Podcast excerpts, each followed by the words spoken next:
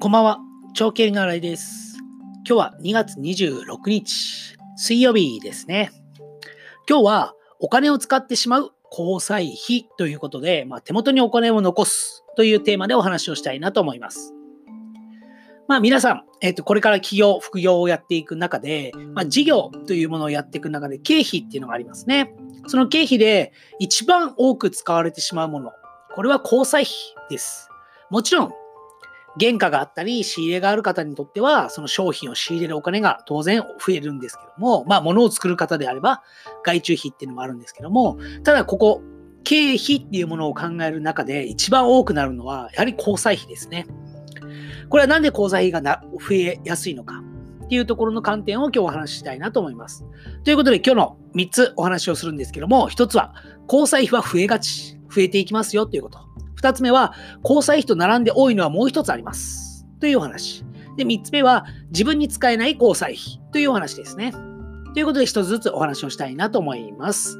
では、交際費は増えがち。まあ、増えるっていうことですね。これはどういうことかっていうと、まあ、新しい取引先、これから企業、副業をやっていったり、もしくは今始めたばかりという方は、どうしても人とのつながりっていうのを重視します。その中で、交際費、この人と付き合っていくと売り上げになるかもしれないから、この人とやって取引先になるかもしれないからということで交際費を使う方がいらっしゃるんですけども、じゃあその後に交際費を使った後ですね、その時に検証していますかっていうことをよく聞きます。実際に交際費、取引になる、売り上げになるって言いながらも、結果的につながっていない、売り上げにもならず、仕入れ先にもならない、そういった交際費がやっぱり社長としては多くなりますね。なので、本当に交際費として正しいものなのかっていうところは慎重に選んで、え使っていただきたいというふうに思っています。はい。まあ、なので、交際費っていうのはどうしても交際費、交際費、取引につながるための交際費。まあ、交際費っていうのは取引につなげるためのものなんですけども、そう言いながらも結局自分のためっていう風になってしまうので、ここは自己判断を誤らないように気をつけてもらいたいと思っています。はい。そして二つ目ですね。これは交際費と並んで多いのは何かっていうと、これはもうズバリ答えから言うと旅費交通費ですね。これも旅費交通費っていうのは遠くに移動したり電車代を出すときに使うんですけども、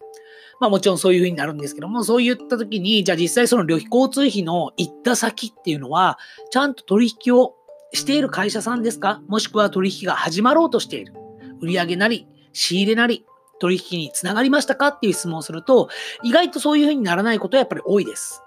なので、まあ、交際費と並んで多い旅費交通費っていうのも、どうしてもこれは売上につながる、これは仕入れにつながるっていうふうに言わし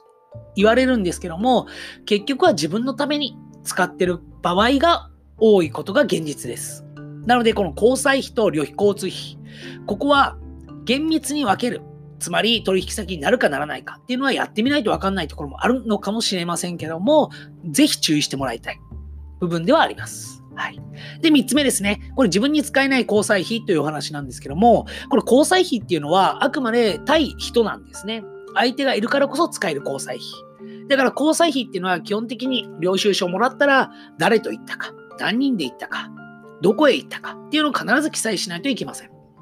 なので、そういった交際費に対して誰と行ったか明確に答えられない。とか、あの、もしくは行ったけども実際取引先ではなかった。っていう自分の満足というんですかね、自己都合。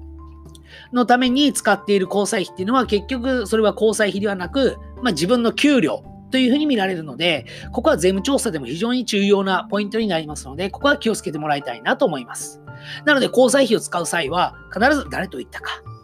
どこへ行ったか、何人で行ったかっていうところを必ず記載をしてもらいたいなと思います。はい。ということで今日はお金をどうしても使ってしまう交際費というお話をさせてもらいました。はい。では、この番この番組では自由に生きるために必要なお金や行動、そして考えを中心に発信しています。過去の自分を超えていく。これをテーマに新しいアイデアや明日の挑戦の力になったら嬉しいです。ということで今日は2月26日、お金を使ってしまう交際費、手元にお金を残すというテーマでお話をさせてもらいました。それではまた明日会いましょう。それでは、さよなら。